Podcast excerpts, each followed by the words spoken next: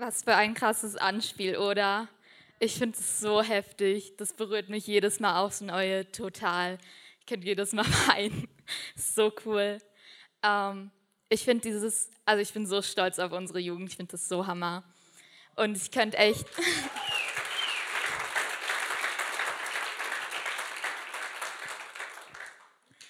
ich finde jedes Mal, wenn ich dieses Anspiel sehe, erinnert mich das irgendwie so an, an das erste Mal, wo ich Gottes Liebe erfahren habe und an das erste Mal, wo ich ähm, irgendwie das erlebt habe, was im, im, Anspiel dargestellt wurde, dieses, dass Jesus ähm, einen befreit aus diesen Dingen, die einen von ihm abhalten wollen, aus diesen Dingen, in denen man seine Erfüllung sucht und doch nicht findet, weil sie im Endeffekt nur schädlich für einen sind. Ähm, es erinnert mich irgendwie jedes Mal daran, wie, wie Gott mich befreit hat aus, aus Selbstzweifeln, aus Hoffnungslosigkeit, aus einem Gefühl der Minderwertigkeit. Und wenn ich an das Stück denke, dann ähm, kommt mir irgendwie immer so dieser Satz zurück zur ersten Liebe. Daran erinnert mich das, an diese ähm, Leidenschaft und an dieses tiefe Gefühl der Dankbarkeit, wenn man begreift, hey, Jesus hat mich von all diesen Dingen befreit, er ist am Kreuz gestorben, damit all meine Schuld, damit all meine Scham mir genommen ist. Ähm, für alle, die mich nicht kennen, ich bin Laura, ich bin 19 Jahre alt. Ähm, ich komme hier eigentlich aus der Mosaik Church, aber momentan wohne ich in Karlsruhe, weil ich auf der ähm, Bibel- und Missionsschule Gospel Tribe bin äh, wo ich gerade mein zweites Jahr mache in Richtung Leiterschaft, Gründung neuer Dienste. Und ich bin total glücklich, hier zu sein. Ich finde es total schön, wieder hier zu sein und freue mich, dass ich meine allererste richtige Predigt hier halten darf.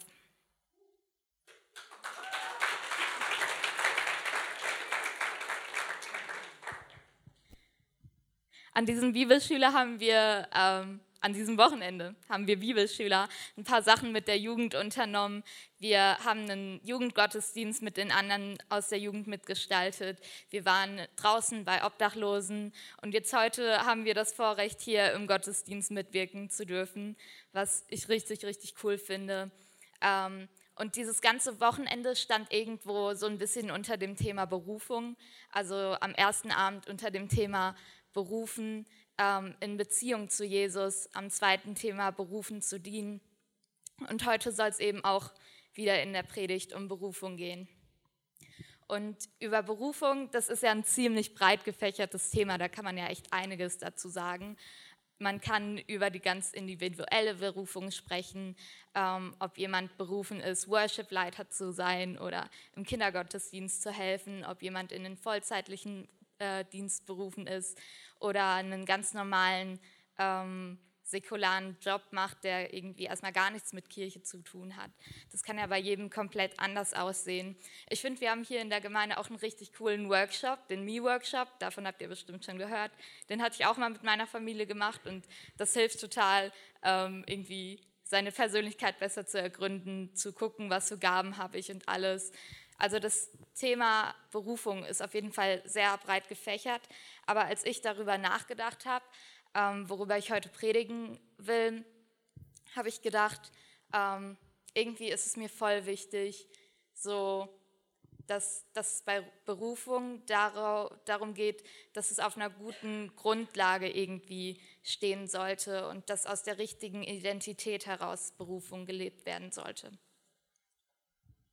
Heutzutage ähm, ist Individualismus ja ein ganz wichtiges Thema. Jeder will sich selbst verwirklichen. Ähm, jeder will seinen ganz eigenen Weg gehen. Und ich glaube, das hören wir heutzutage nicht so gerne. Aber bei Berufung geht es nicht um dich, sondern es geht um Gott und darum, wer Gott ist. Ähm, und ja, der Fokus sollte auf Jesus liegen, weil ich glaube, dass wenn wir unsere Berufung kennen wollen, dann müssen wir Jesus kennen. Das griechische Wort für Ekklesia, äh, also das griechische Wort Ekklesia, das ist auf Deutsch das Wort Gemeinde, das heißt unter anderem auch die Herausgerufenen. Ähm, und das ist eben, was wir im Zeugnis gesehen haben, was wir im Anspiel gesehen haben, dieses Hey, ähm, Jesus hat wirklich Interesse an einer Beziehung zu uns und wir sind nicht zu klein oder unbedeutend, sondern er wählt uns, er nennt uns beim Namen und ruft uns heraus aus unserer Dunkelheit, aus unserer Verlorenheit, um Beziehung zu uns zu haben. In 1. Korinther 1, Vers 9 heißt es, Gott ist treu, durch den ihr berufen worden seid in die Gemeinschaft seines Sohnes Jesus Christus, unserem Herrn. Und ich glaube, das ist unsere allererste und auch irgendwo allerwichtigste Berufung, dass wir berufen sind, in Beziehung zu Jesus zu leben. Dass, es, ähm, dass Gott nicht so ein entfernter Gott ist, ähm, der kein Interesse an dir hat, sondern dass er wirklich mit dir in Kontakt treten will, mit dir kommunizieren will. Damals ähm, in, im zweiten Buch Mose geht es um den Exodus. Es geht darum, dass das Volk Israel von Gott aus der Sklaverei der Ägypter geführt wurde. Und in der Theologie nennt man das das Exodus-Motiv. Und das ist ein Thema, was ich richtig cool finde und was mich richtig begeistert hat, als wir das in der Bibelschule durchgenommen hatten, weil sich das wirklich durch die ganze Bibel hindurchzieht, dass wir immer wieder sehen, wie Gott uns herausruft aus Dingen, die uns gefangen nehmen und uns in die Freiheit führt. Und das ist, wozu wir berufen sind. Ähm, man, also auch dieser, dieser Kreuzestod von Jesus ist auch wieder so ein Exodus, wo dadurch, dass er für unsere Schuld gestorben ist und wieder auferstanden ist, sind wir frei aus der Sklaverei der Sünde. Ich möchte euch einen kleinen Text vorlesen aus Galater 4, ähm, der steht in Vers 3 bis 7. Da steht folgendes. Wie Unmündige waren wir allen Mächten und Zwängen dieser Welt ausgeliefert.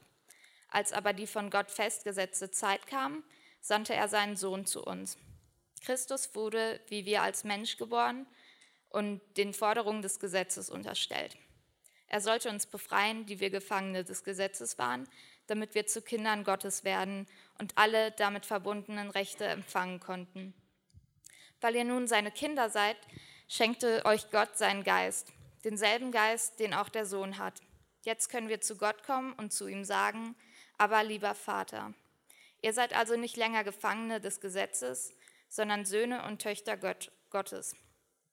Und als Kinder Gottes seid ihr auch seine Erben. Euch gehört alles, was Gott versprochen hat. Was ist das für eine coole Verheißung? Ich finde den Text so richtig Hammer. Also Jesus befreit uns nicht nur und lässt uns dann einfach irgendwo an irgendeinem Platz stehen, sondern er gibt uns auch noch eine neue Identität.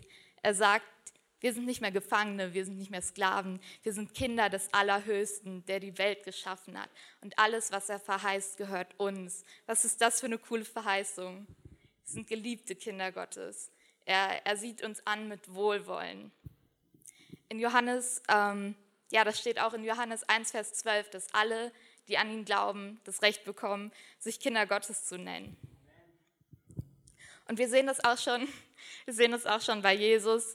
Ähm, bevor sein Wirken beginnt, lässt er sich ja taufen. Und auch da spricht Gott schon über ihn aus, das ist mein geliebter Sohn und an ihm ha habe ich wohlgefallen. Was bedeutet das, dass wir Gottes geliebte Kinder sind? Es das bedeutet, dass wir, ähm, dass wir nichts tun müssen, dass wir uns seine Liebe nicht erst erarbeiten müssen. Wir sind einfach nur berufen zu sein in erster Linie. Wir sind heilig und wir sind gerechtfertigt und das haben wir uns nicht verdient, sondern das ist allein Gottes Gnade. Und, das, und wir haben ein Anrecht auf alles, was Gott verheißt.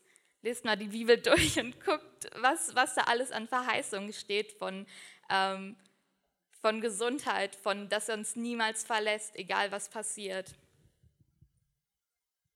Ich glaube, wenn wir Gott suchen und ihm nachfolgen, dann werden wir immer mehr begreifen, was er über uns denkt dann ähm, wachsen wir immer mehr hinein in diese neue Identität, dass wir nicht mehr gefangen sind von, von Minderwertigkeitsgedanken, von ich bin nicht dünn genug, ich bin nicht klug genug, nicht sportlich genug, nicht beliebt genug, was auch immer.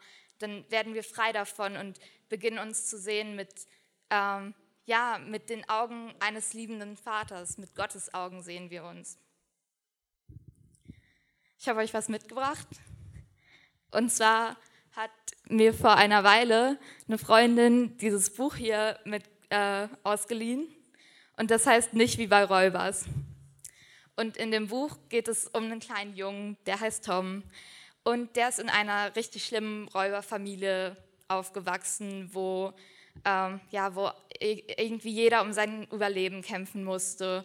Und ähm, es ging immer ziemlich brutal zu. Man musste sich das Essen bunkern, weil sonst wurde das allen von anderen Menschen weggenommen.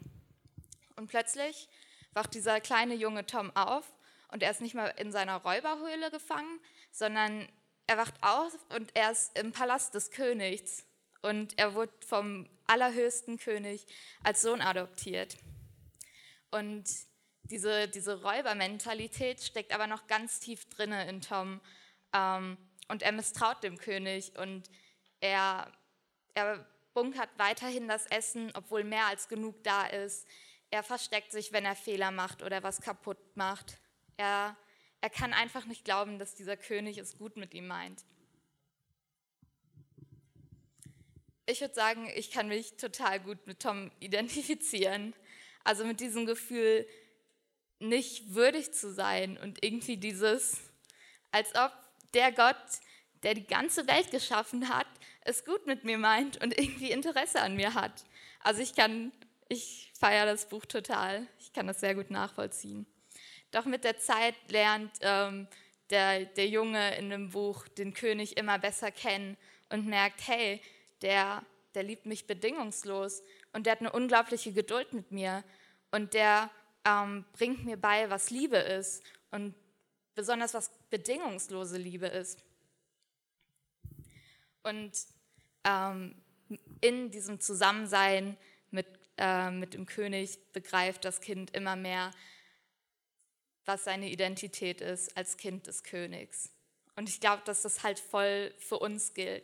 Dieses Buch ist halt ähm, christlich, das steht für, für uns und Gott dafür, dass wir Königskinder sind, auch wenn wir das oft nicht glauben können, weil wir vielleicht anders aufgewachsen sind, weil wir andere Denkmuster in uns haben, ähm, die, die überhaupt nicht königlich oder würdig sind. Wenn wir in Galater 5, 22 gucken und 23, da sieht man die Früchte des Heiligen Geistes, die da wären Liebe, Freude, Friede, Langmut, Freundlichkeit, Güte, Treue, Sanftmut, Selbstbeherrschung. Und das sind alles irgendwo Attribute, die Gottes Charakter auf jeden Fall beschreiben. Aber uns Menschen, keine Ahnung, das sind jetzt nicht unbedingt Attribute, die uns total leicht zufliegen und ähm, die wir aus eigener Kraft schaffen zu leben, weil wenn wir ehrlich sind, es ist so viel leichter, ungeduldig zu sein. Es ist so viel leichter, unbeherrscht zu sein und aus der Haut zu fahren und jemanden anzuschnauzen, wenn man gerade gestresst ist. Es ist so viel leichter, unvergeben zu sein und Leuten ewig Sachen nachzutragen, als das ist so viel leichter, als seinen Stolz runterzuschlucken und zu vergeben. Und trotzdem verheißt uns Gott diese Dinge. Trotzdem verheißt er, dass sein Geist in uns lebt und dass dieser Heilige Geist diese Früchte hervorbringt, wenn wir uns ihm ganz hingeben und unser Leben ihm anvertrauen. Und das macht er nicht, weil wir so toll sind oder weil wir so viel geleistet haben. Jetzt habe ich so viel daran gearbeitet zu vergeben. Nein, das macht, das vollbringt Gott durch seinen Geist, weil er gut ist und weil er diese Dinge vollbringt und unsere Identität schafft. Und ich glaube, je, je besser wir Gott kennenlernen, desto besser begreifen wir, wer wir sind und was das bedeutet, ein Kind Gottes zu sein. Eben wie in diesem Buch, wo, wo der Junge begreift, was es bedeutet, ein Königskind zu sein. Ich glaube, dass wir berufen sind, in Gemeinschaft mit Gott zu leben und dass diese Gemeinschaft uns, uns befreit und uns verändert. Dann habe ich noch eine Stelle aus Galater. Ich habe ganz viel ähm, in der Predigtvorbereitung Galater 4 und 5 gelesen, sehr empfehlenswert. Auf jeden Fall steht dann Galater 5, Vers 13, ähm, da schreibt Paulus an die Gemeinde, dass er sie auffordert, dass sie die Freiheit, die sie durch Christus gewonnen haben, dass sie die nicht einfach ausnutzen, sondern oder missbrauchen, sondern dass sie einander in Liebe dienen. Und ich glaube, dieses einander in Liebe dienen ähm, ist auch so eine unserer Kernberufung, dass wir geschaffen sind, in Gemeinschaft mit Gott zu leben, die ähm, vertikale und die horizontale in Gemeinschaft mit anderen Menschen zu leben und mit ihnen, ja, ihnen mit Liebe zu begegnen. Ich glaube, das spielt auf jeden Fall auch der Missionsbefehl aus Matthäus 28 mit rein, wo, ähm, ja, wo Gott den, wo Jesus den Jüngern aufträgt, sie sollen alle Völker zu, ähm, zu Jüngern machen und ihnen alles lernen, was er ihnen gelehrt hat. Ich glaube, wenn wir, wenn wir Gottes Herz suchen, dann kommt das ganz automatisch, dass wir unsere Mitmenschen immer mehr lieben, weil, ähm, weil wir beginnen, sie mit Gottes Augen zu sehen, weil wir beginnen, die Nöte dieser Welt mit Gottes Augen zu sehen. Wir hatten das ähm, gestern mit, ja, mit dem Obdachlosen-Outreach. Und wenn man sich wirklich darauf einlässt und ähm, Gott bittet, hey, brech mein Herz für die Dinge, die dein Herz brechen, dann, dann sind einem die Nöte dieser Welt nicht mehr egal. Dann kann man nicht weiter wegsehen und sich nur auf sich selber konzentrieren, weil man merkt, hey, diese, diese Obdachlosen da am Lustgarten, das sind, also mich hat das so beeindruckt, wie viel die teilweise über die Bibel wussten. Und ich fand das total spannend, dass die teilweise in einer Kirche aufgewachsen sind oder christlich aufgewachsen sind. Und mir ist voll klar geworden gestern, hey, das sind, das sind verlorene Kinder Gottes. Und ich glaube, ähm, dass es auf jeden Fall, dass wir auf jeden Fall dazu berufen sind, rauszugehen und Menschen zu lieben, auch wenn sie schwer zu lieben sind, weil das im Endeffekt alles verlorene Kinder Gottes sind. Und wenn wir rausgehen zu Obdachlosen oder Drogenabhängigen, dann, ähm, dann glaube ich wirklich, dass Gott diesen Menschen nachjagt, indem er uns aufträgt, zu diesen Menschen zu gehen und ihnen von Jesus zu erzählen. Eine andere, ein anderer Punkt, der auch in das Dienen mit hineinspielt, ist, dass ich glaube, dass wenn wir schon länger Christen sind, dann wird es teilweise schwierig, aus den richtigen Motiven zu dienen. Ähm, ich teile mal ein kleines Geheimnis mit euch. Ich glaube, man kann gleichzeitig Dinge für Gott tun und zugleich vor ihm wegrennen. Das habe ich irgendwie in meinem eigenen Leben erlebt, dass ich, ähm, also noch so eine Offenbarung, Bibelschüler sind gar nicht so heilig, wie es immer aussieht oder wie man immer denkt. Also ich habe gedacht, ich komme auf die Bibelschule, näher kann ich doch gar nicht an Gott kommen und dann werde ich keine Probleme mehr haben und alles wird super sein. Es ist überhaupt nicht so, Leute. Teilweise wird es nur noch schwerer, weil wenn du Jesus nachfolgst, dann hat der Teufel natürlich was dagegen und dann wird er sein Bestes geben, dich von Jesus wegzubringen. Aber zurück zum äh, Weglaufen vor Gott. Ich habe das ich nehme euch mal mit in eine Situation, die ich letzte Schuljahr hatte, in meinem ersten Schuljahr. Es war die vorletzte Woche. Wir hatten ein Sommerfest für die Obdachlosen ähm, unserer, die aus der Nachbarschaft waren. Wir hatten die die Wochen zuvor getroffen und eingeladen. Und dann hatten wir uns im Hinterhof versammelt. Wir haben gegrillt, wir haben Salate und Kuchen vorbereitet. Ähm, und dann habe ich halt den Nachmittag da verbracht bei diesem Fest, habe mit den Obdachlosen darüber geredet, wie gut Gott ist und ähm, stand in der Küche, habe Kuchen geschnitten, habe Geschirr gespült und alles. Und ich spüle Geschirr und Geschirr und Geschirr. Und plötzlich war es, als würde Gott mir leise zuflüstern, hey Laura, hör auf mich wegzudrücken, hör auf mir aus dem Weg zu gehen. Lass uns endlich über diese Sache reden, die dich so verletzt hat. Und ich wusste genau, was er meint und alles.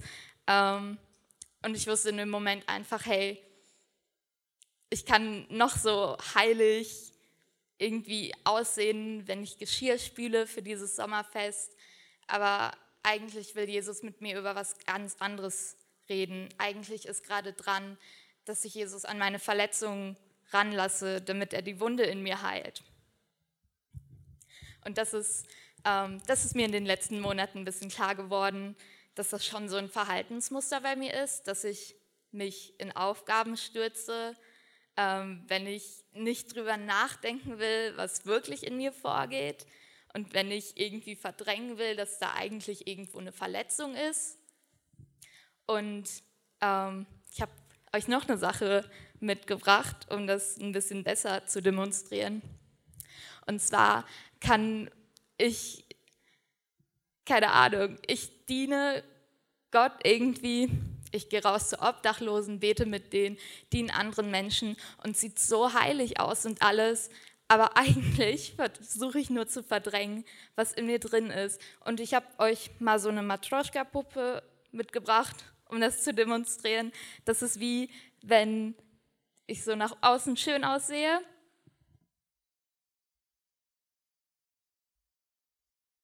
Aber dann mache ich es auf und innen drin ist es leer und innen drin ist es nichts.